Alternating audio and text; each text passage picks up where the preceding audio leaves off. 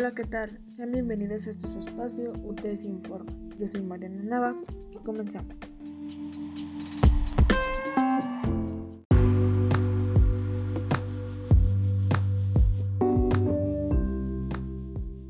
Pues bien, el derecho sigue siendo uno de nuestros temas principales para abordar, porque pues como ya lo saben es algo que siempre estará presente en nuestras vidas. Y, bueno, pues entendemos que el derecho es un sistema que regula la conducta externa, mm, pero también es importante saber que existe clasificación dentro de este. Y ese es el tema que estaremos abordando en esta ocasión.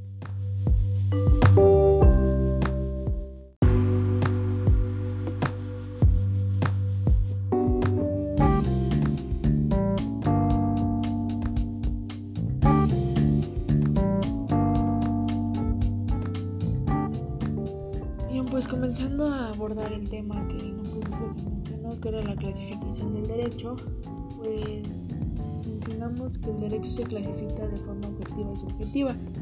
Cuando hablamos de forma objetiva es cuando existe un conjunto material. Eh, un ejemplo de ello, pues los artículos de la Constitución, que son aquellos que están escritos. Y lo subjetivo es un conjunto material.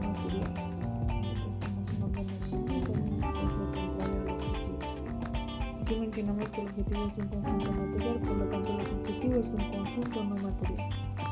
Eh, en otras palabras, el objetivo pues es la voluntad de hacer efectivo el derecho eh, por, parte de las personas. El objetivo pues es un conjunto de normas que, que van a integrar el sistema jurídico eh, dentro de una sociedad que en sí forman la maquinaria jurídica. Este se clasifica en vigente y no vigente. Eh, cuando hablamos de vigente nos referimos a aquel que rige la, conducta en un momento determinado. Cuando nos referimos al no vigente, pues es aquel que en la actualidad no se encuentra. En otras palabras, pues aquel que, ya está extinto de cierta manera. También se clasifican en positivos y no positivos. No positivos cuando hablamos de positivos, pues nos referimos a las normas que, efectivamente regulan la vida de un pueblo y que debe, debe existir un beneficio para la sociedad. También vamos a abordar pues, un poco sobre los ámbitos de, de validez del derecho objetivo. Pues estos es basados en el ámbito material y este pues es el ámbito de una norma en objeto a su regulación eh, que puede ser civil, puede ser laboral, mercantil, eh, puede entre algunas otras más. También está el ámbito temporal, este es el tiempo de vigencia de una ley. Y el ámbito espacial, este es el, que constituye el espacio territorial en donde una ley se puede aplicar para la, puede ser aplicada por la autoridad. El ámbito personal es aquel que, se aplica a un grupo o una persona pues según tiene grado de, responsabilidad de este. Este, vamos a hablar? Pues basándonos en las fuentes del derecho, eh, las fuentes del derecho reales, que son aquellos acontecimientos sociales. Un ejemplo pues es la, las leyes que se implementaron pues gracias a, todos aquellos movimientos como marchas, eh, marchas feministas y todo ese tipo de cosas. Las fuentes del derecho históricas son aquellos documentos pasados. En un ejemplo de este muy claro pues son las constituciones. Eh, las fuentes del derecho formal son las que están funcionando actualmente. Pues serían todas las leyes que tenemos hoy. Eh, la definición de la fuente del derecho histórica pues es muy muy básico muy, muy entendible por ejemplo. Pero pues no está de más mencionarla. Eh, la histórica refiere a los movimientos eh, códices escritos que contienen conceptos preceptos o normas jurídicas y que constituyen un antecedente a nuestro derecho. Eh, las fuentes del derecho reales que son los factores políticos, los factores sociales los factores económicos que de cierta forma constituyen la formación del derecho, eh, tomados en cuenta por, los legisladores.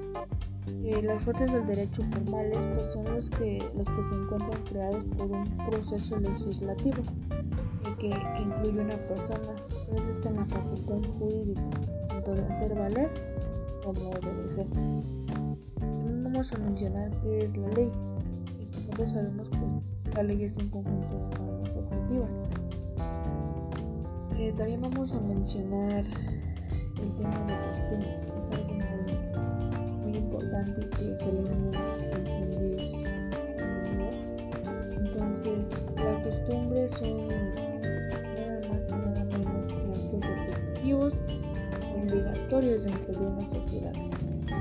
Eh, la jurisprudencia, es un término de mencionar más no de entender, ya que la jurisprudencia es un supuesto jurídico eh, para aumentar la, la, verdad de la ley. Eh, doctrina también es un término que, que dentro del derecho es muy mencionado y muchas veces muy mal, pues, mal utilizado, mal referido y la doctrina dentro del derecho pues es la interpretación que hacen los estudiantes del derecho eh, acerca de la ley. Los principios generales del derecho también son una fuente fundamental que debemos tener en cuenta. Es aquella fase que se encierra frase que encierra una verdad jurídica. Y un ejemplo de ello para que quede un poco más claro, pues es este, una frase muy, muy reconocida en el ámbito del derecho. Es el primero en tiempo es el primero en derecho. Y otra de ellas pues es no existe un tributo sin una ley que lo contenga. Eso es algo que, que básicamente debemos tener claro de acerca del derecho porque como les mencionado anteriormente y como todo el mundo lo sabe, el derecho es algo fundamental que vamos a tener presente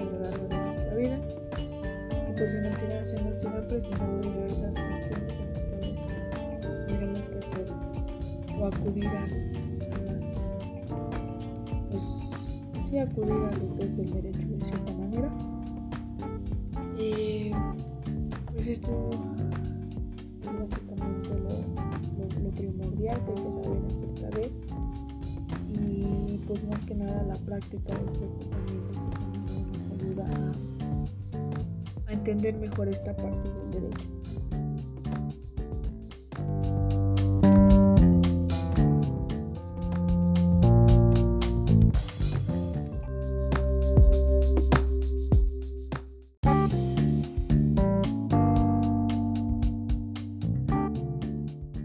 Bien, pues esto es todo de mi parte. Yo soy Mariana Nada. Nos vemos pronto. Hasta luego.